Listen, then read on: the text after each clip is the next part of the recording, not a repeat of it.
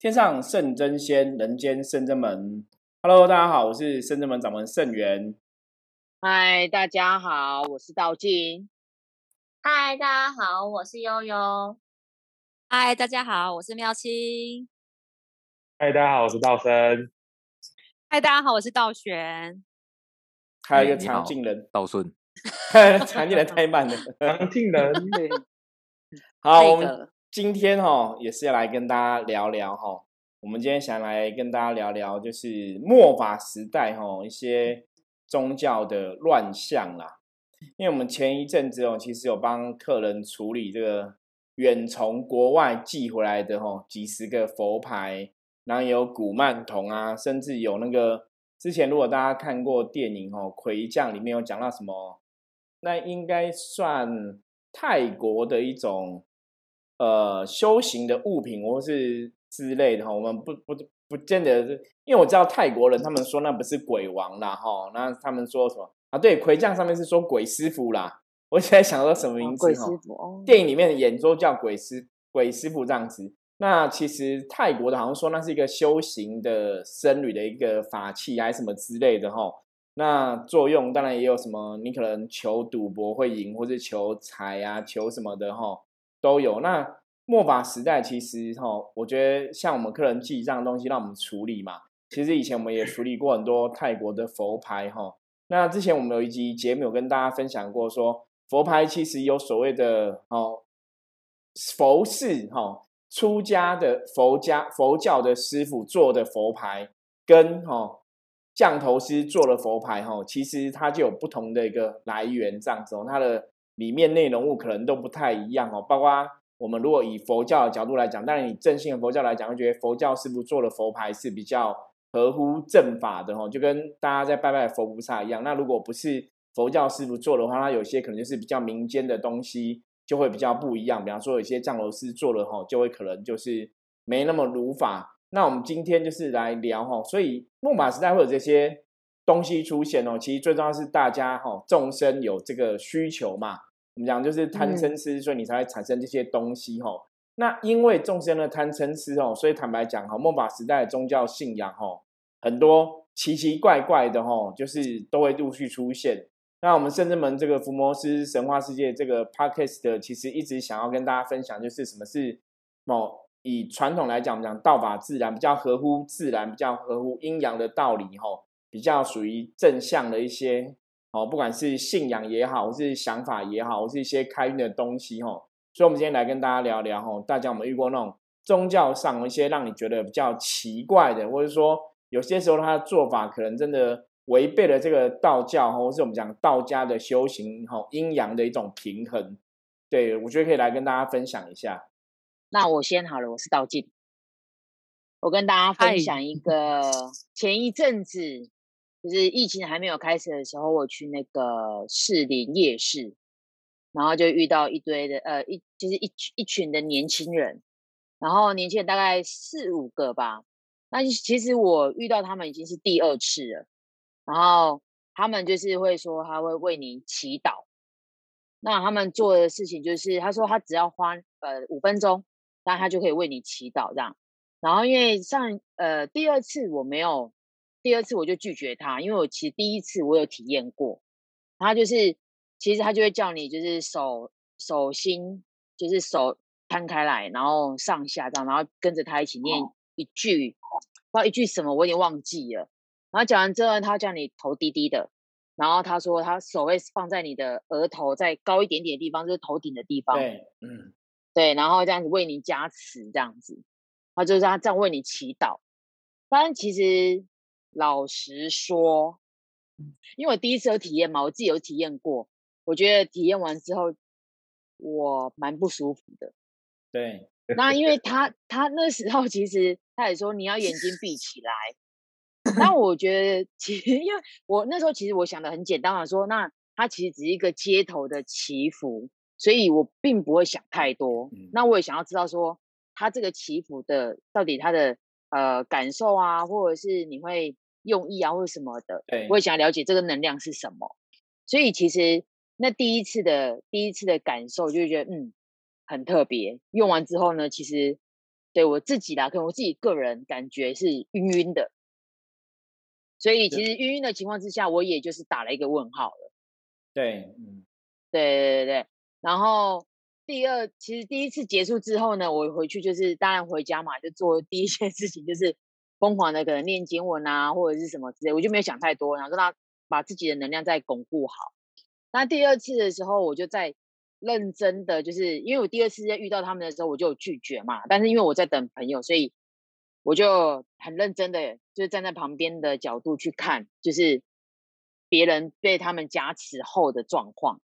因为我觉得为什么？因为其实我第二次为什么会产生我的好奇，是因为他们其实平均都是大学生，很年轻，就是很年轻，非常年轻。那我想说，那他们其实他们很勇敢。我觉得这他们的勇敢其实是也有触发到我自己。我觉得我好像也没有到这么的，可能在学习上的宣导或者没有那么的用力。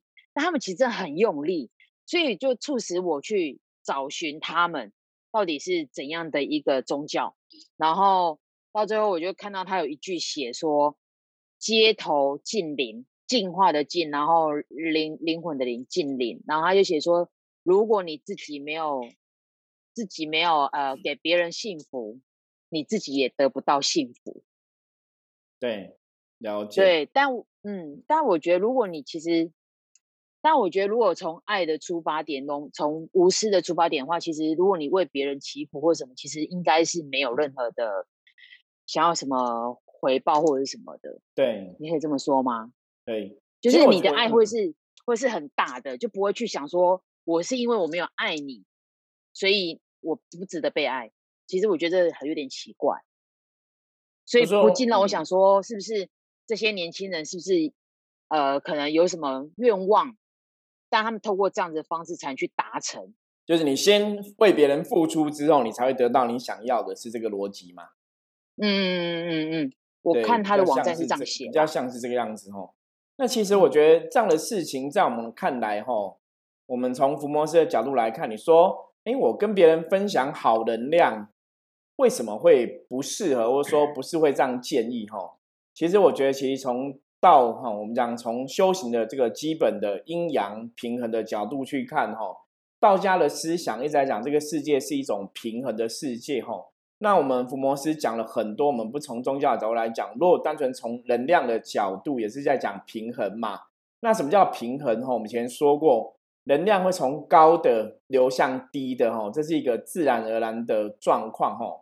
所以，当如果你今天要去帮别人做这个，不要说像灵疗啦，比方说他这样子帮你加持或者帮你祝福啊，基本上这样都是一种能量的付出，哈。所以你在那个过程中，其实你那个能量，你这样帮人家做的时候，其实那个能量会跟别人一定会有所交流的。对，那个其实交流就像最近比较红的一个名词嘛，哈。人与人之间的连接嘛，连接对，人与人之间哦，不管只是你太敏感了，嗯，手放空中连接哈，或是靠近讲话的连接，或是说握个手啊，拥抱一下，其实能量都会有所哦，真的会连接。所以能量连接的时候，如果说对方的能量是比较负面的，其实我觉得现在这个疫情的状况，大家就可以从这个角度来思考，如果这个人有病毒。我身上是健康的嘛？我本来想法很好啊，我要去帮他，有没有给他一些能量什么的？净灵，帮他净灵，对，帮他灵魂净化嘛。可是如果他灵魂是有病毒的，我跟你讲，你今天就算你身体多强壮，可能像馆长一样，每个人健康，你遇到有病毒的人，大家都知道跑吧？嗯，如果你现在跟那个确诊者在同一个空间，你又没有戴口罩，那你会怎么办？你想办法闪掉，你不可能说我没有关系，我身体很强壮，我很健康，跟他拼了。对，所以这个我大大大大，所以 疫情这个事情哦，我觉得是一个很很重要。就跟大家 讲，就是人类自古以来就是趋吉避凶哦，就是真的有自然的本能哦，就是靠近好的能量，远离负面能量。所以我们现在遇到病毒，遇到确诊者，为什么会叫大家都待在家里居家防疫哦？也就是不要让大家去。有这个靠近不好的能量的机会，不要靠近病毒的机会嘛？因为你靠近病毒之后，你说你多健康 怎么样，你还是会得到嘛，还是会被传染嘛？所以这个就是一个很根本的问题，就是说，好，我今天要帮别人调疗愈一个能量，如果我觉得我能量很强，别人能量是比较弱的，或者说我要加持他，或是我我要帮他祈福。可是如果他的状况不好，你要小心，你真的要非常小心，你会被吸到他的负面能量，甚至你会被他影响哦。所以为什么自古以来啊，我们常常讲就是成为一个老师的人，或是成为一个可以神明代言人，或是神明的使者，你可以帮别人。为什么你从古到今都要经过很多的训练跟学习？哈。为什么不能一次就可以哦？因为能量的法则它就是这样子哦，它就是说，你不要以为你多厉害哦。我们以前有句话叫那个“人外有人，天外有天”，所以当你能量越高的时候，你需要去帮别人做一些事情的时候，你其实要更小心谨慎，因为你更容易遇到负面。你可能，比方说，我们就像一张白纸一样嘛，我只要沾到一点点的黑，其实那个黑就会非常的明显哦。所以很多时候，我们常常讲，就像圣人的伏魔师，你要去帮别人做一些能量的调整，或是帮人家净化，或者像刚刚道静讲的那个帮人家净灵哦，你要去做一些净化。我们坦白讲，在圣人们，你也要学个大概也是要好几年的时间哦，你那个功力才有到那个程度，你才能说我们真的可以去降妖伏魔吼。所以其实，在做能量的调整，其实有很多妹妹嘎嘎是要很小心谨慎的。我觉得道静分享的也很好，就是说我们。赞叹这些人哦，有这个无私的心哦，想为大家做一些加持的动作，我觉得这是很好的哦。可是其实你真的要衡量你有没有这个能力哦，因为在能量工作这个领域来讲，如果你的能量并没有真的到那个程度，你要去帮别人哦，有些时候你可能帮不了别人，你自己会也会很危险。你说就像我们刚才讲疫情的状况，如果你今天一个人要带这个哦，可能有确诊风险的人要去快筛什么？你看那个人其实都要穿防护衣才敢靠近嘛？对，那你如果自己的防护衣不够强，你就去做这个事情哦，其实大家的风险程度就会很高哦。所以我觉得那个东西，虽然说我们很赞叹他们有这样的一个爱心哦，帮别人付出啊什么的哦，可是我觉得在做这个东西是基本上甚至们不会这样做，因为那个东西风险太高了。那另外来讲，如果说我今天我被加持的，假设我是。被加持，可是如果对方是带原则，哎，对不对？我防护，我如果没穿防护衣，那我还是会中嘛，吼，所以还是会很危险。所以有些事我们在讲说人跟人能量的交流，吼，其实真的你不要那么容易打开你的内心。这个就有点像说，大家如果看那个国外的电影啊，以前国外都那什么吸血鬼或什么的狼人要进入你家，哈，都会说可不可以进你家？那你要开放他才能进你家嘛。所以一样，所以像道金刚刚讲那个例子，吼，你如果在当下你的能量是。开放的是开启的哈，让他可以帮你做一些加持的话，那其实那个风险就会产生哦。所以我觉得大家如果路边看到哦，还是要小心啦。如果你都把自己的能量常常打开，有些时候你就会吸到一些不好的，对你反而不是一个很好的状况吼。那我们还有其他朋友遇过什么样的宗教奇奇怪的事情吗？道玄有遇过一个。应该是道选有遇过很多个，现在突然想起来，那是那个朋友分享的。他就说，因为台湾一直很流行一个从关洛音衍生出来的这个关元成功对的事情，其实台湾很多人很多人都会。那有透过催眠的，有代官的。那我听过一个就是代官元成功的。的事情，就是说，通常代官我们都知道，元成功都是请这个花公花婆去帮你整理。如果你的元成功的状况或能量不太好的话，那像圣真门之前 师傅有说过，圣真门也许是花公花婆或是呃神明请兵将去帮忙这样子。对。哎，可是有些像外面有一些打着就是这个看元成功的，他会说神明直接进去帮你的元成功做整理。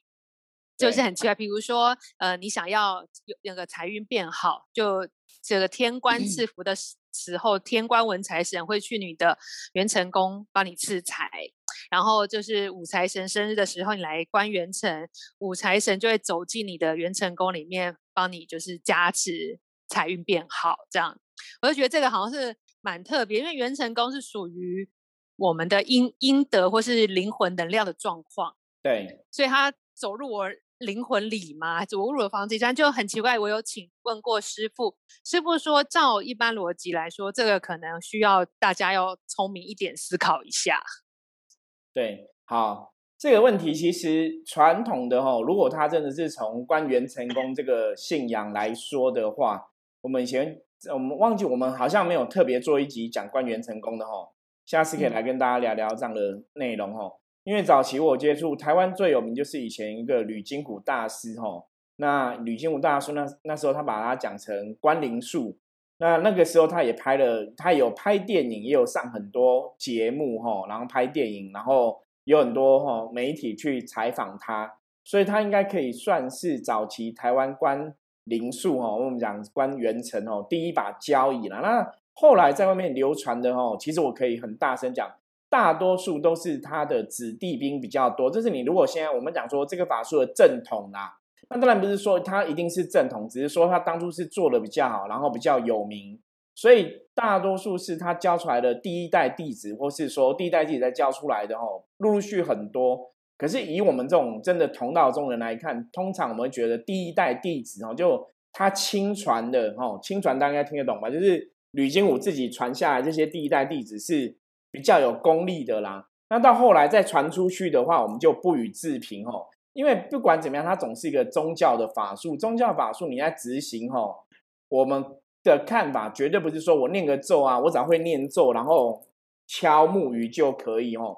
如果宗教法术那么简单，我只要会念咒、会敲木鱼哦，我跟你讲，台湾大家都不要工作，我们每个人都去当道士，然后就随便敲咒、敲木鱼，然后五路财神就送钱给你哦，大家都当有钱人。一定不这样子哦！你看传统的学法术，其实它是很多仪轨的，它很多戒律要去遵守，它甚至有很多东西要去发愿等等，不是那么容易的事情哈。好，那从元成功是最早是他们在讲，那到后来其实我觉得他已经跟很多东西融合在一起了。像刚刚道玄讲的哦，像我们也有朋友去那种催眠的，就催眠去让你回想去进入你的元成功。所以到后来变成元成功，它就只是一个说法而已哦。就大家就每个人都可以帮你怎么看元成功。那当然各门各派就有不同的看法哈。比方有人用催眠去看，有的人用前世今生回溯去看，有些人用神明带你进去看。可是理论上来讲哦，现在这么多的看元成功的方法，我觉得大家是要智慧去判断。以前传统的元成功的调整哦。真的就是花公花婆在调整，因为他们就是管理元成功的使者哦，你可以这样讲。那当然，有些人你可能有不同的宗教信仰，比方说他们就会请兵将去整理哦，我觉得那个也是可以接受的啦。可是到后来，你说如果说真的有人说，哎，是请财神爷直接帮你进元成功补财什么的，那我觉得大家可能就要智慧去判断了，因为就圣正门的逻辑来看哈。理论上，其实财神爷不用自己去啦，就是你可以叫兵将去嘛。我觉得那也可以接受。所以有了些人会说，我帮你找财神爷，直接进你的元成功补财。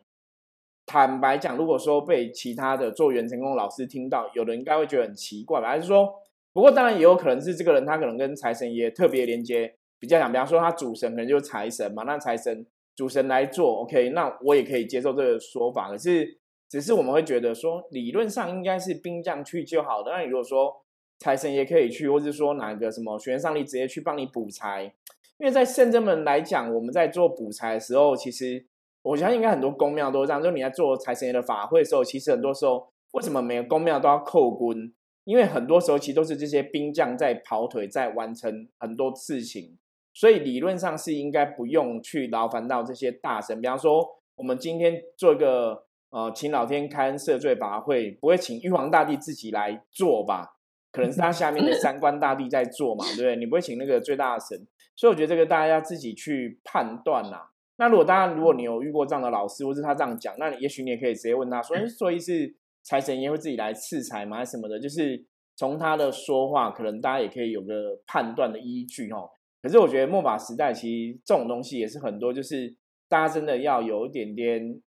了了解元成功到底怎么回事？因为我讲元成功主要就是你内在的灵魂的一种能量的具现化哈，所以你如果说哈，假设我今天没有宗教信仰，我也不相信这一些哈，基本上你只要让你内在的意志是很坚定的哈，然后你的一个正心正念是很足够的哈，其实你可以让你人生走向一个正面的状况哈。所以我们常常讲就是维持自己的正能量其实是最重要的。那你你如果都没有信仰也没有关系，我们就维持好自己的正能量，那你会。也会达到一个正面的结果。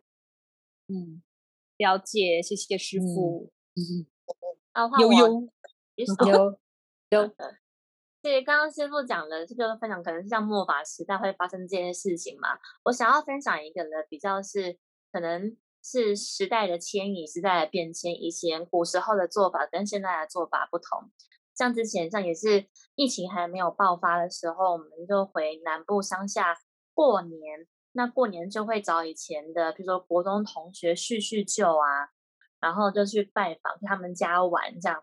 就去到他们家的时候，就看到也是我同学阿妈，就坐在那边，我们就在凉椅上那边聊天，就对了。就后来他就是说，他最近睡得不是很好啊，然后这边痛那边酸这样。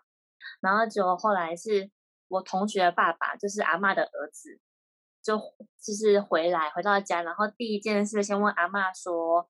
你符水喝了没？他说还没，还没有。刚好我等一下才要喝这样子，哦，才知道说他这样子不舒服已经好几天了。然后有去家附近的公庙，就是请了符回来。然后就我就是在那边跟他聊天，也看着他怎么喝那个水。说他那个浮水的那个浮纸呢，蛮厚的，应该就是很传统那种竹子做的。对，然后上面就。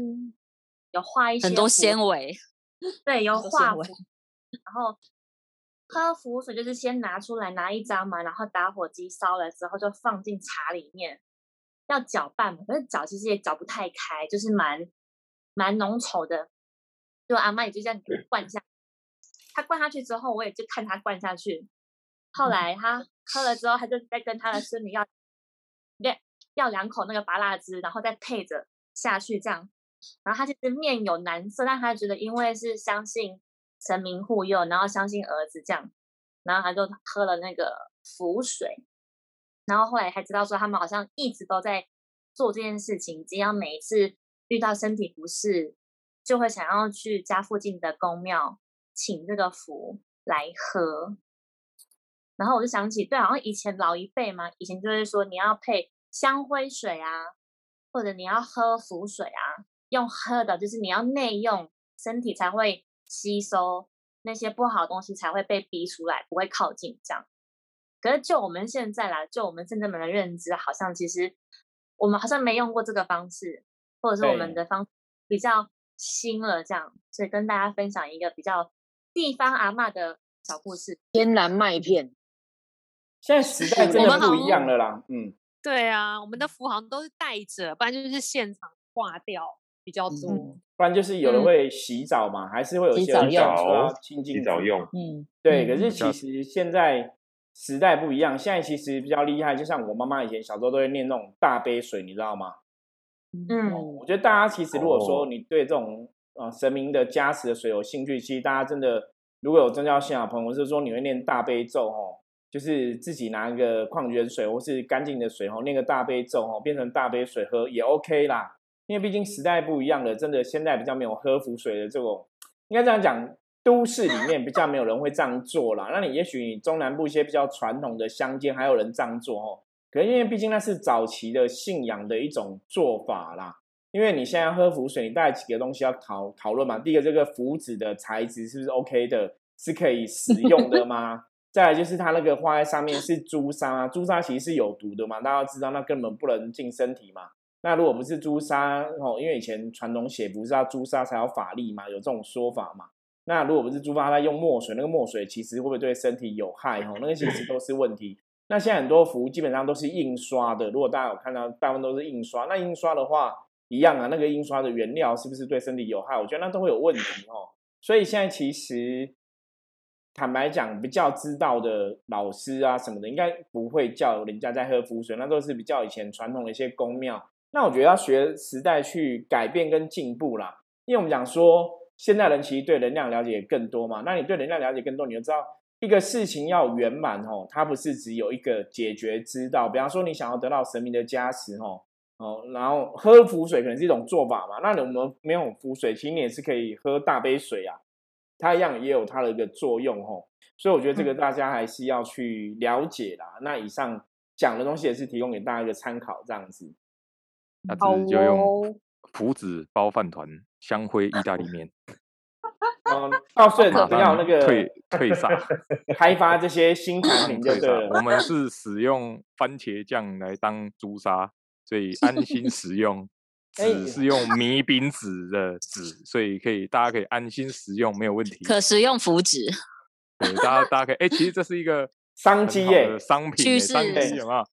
因为大家都感觉蛮怕说像姜黄福祉，道一样，墨水有毒或纸有毒，我们都没有，我们用米饼纸跟番茄酱来写成那个符道顺的阿嬷也是会画符嘛，对不对？啊，对啊，我们以前都是那个白饭拌香灰，然后半浮水长大，那个包子底下有一张纸，打打开有没有？那个就是你包子拿起来，它不是粘一张纸吗？对一，粘起来上面写“镇煞除妖然后哎，哦 到时候好你那个厉害好厉害哦！开发了新的商机了，真”。的你。看，因为大家你是不是怕关太久批笑啊？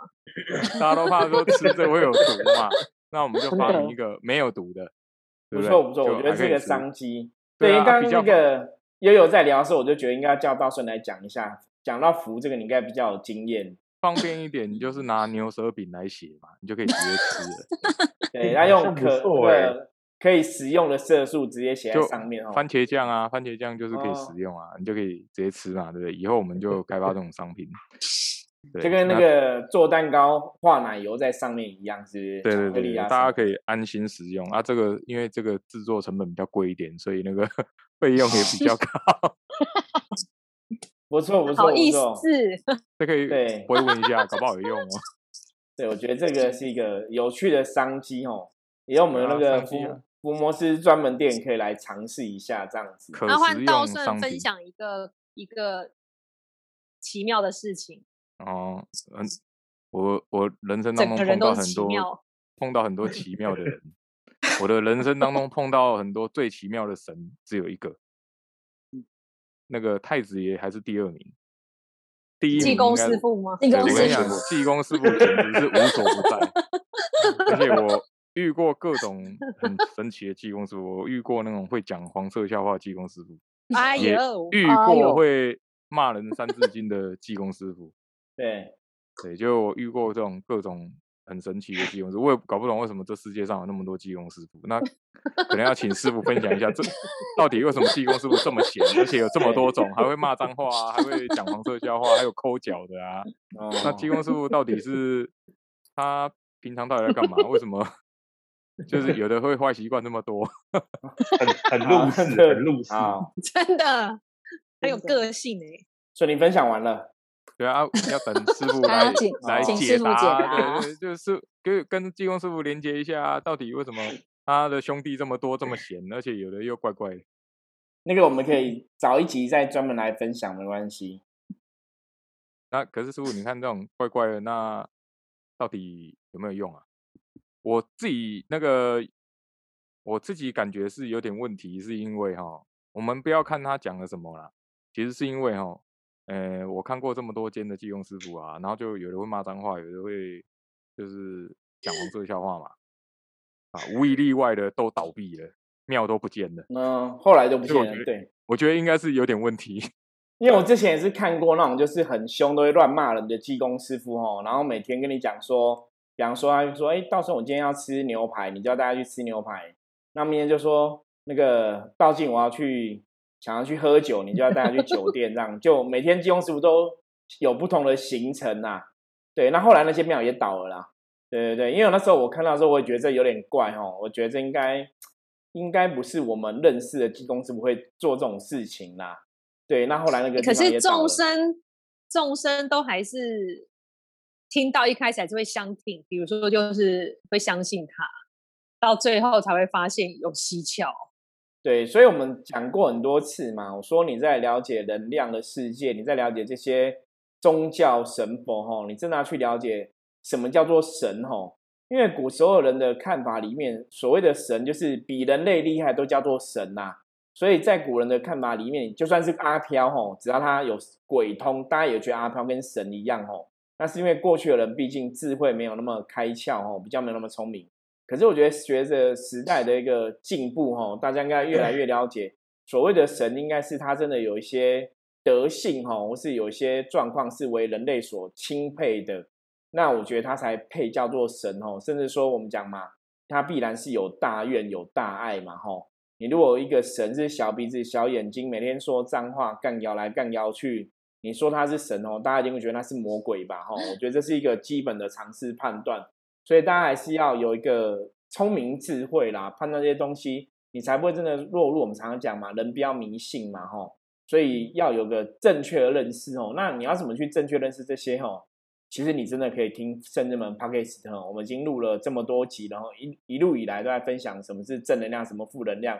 什么是正确信仰？哈，那当然，如果你听巴耶斯特有任何疑问的话，你一样可以哈加入我们的 line，然后线上提问，我们也会来嗯跟大家回复。所以其实大家在看这些神神鬼鬼的事情哦，还是要有正确的认知跟想法嘛，不要说哎，好像觉得当事人讲的好像很有道理。比方说，像我们好像也有看过一些影片，有些修行的朋友哈，有我就听到跟他说，我们。哦，我们不要讲什么救苦救难呐，最重要是大家有智慧啊，哈，要能够自己帮助自己啊。那我觉得这个说法听起来，哎，好像蛮不蛮正确的啊。因为我们虽然菩萨讲救苦救难，哈，可能那是菩萨德性嘛。可是基本上我们甚至门伏魔师是希望大家都是有自己的智慧，可以帮助自己嘛。那我们甚至讲更多，你如果对神佛有更多了解，你就会发现说，这些神佛其实最终目的是在干嘛？也是希望你不要来求神问卜啊，因为当你学会了可以做你自己人生功课的时候，你就不会一直来找神佛了嘛。可是就是因为你现在才不会嘛，你才会来找他嘛，吼。嗯。所以我说你真的了解宗教神明的信仰，你就发现说神佛其实想法是一致，就是希望大家可以吼自己成长、自己长大、自己解决自己的人生问题，这个是没有问题的吼。所以大家在判断一些修行的朋友的时候，其实很多时候。不要说，因为只是当事人讲话讲，哎，好像很有道理，就觉得一定是对的。我觉得你还是要去客观分析各个状况哦，也才比较被不会被欺骗，或是说我们落入这个修行的迷失哦，然后落入一个迷信。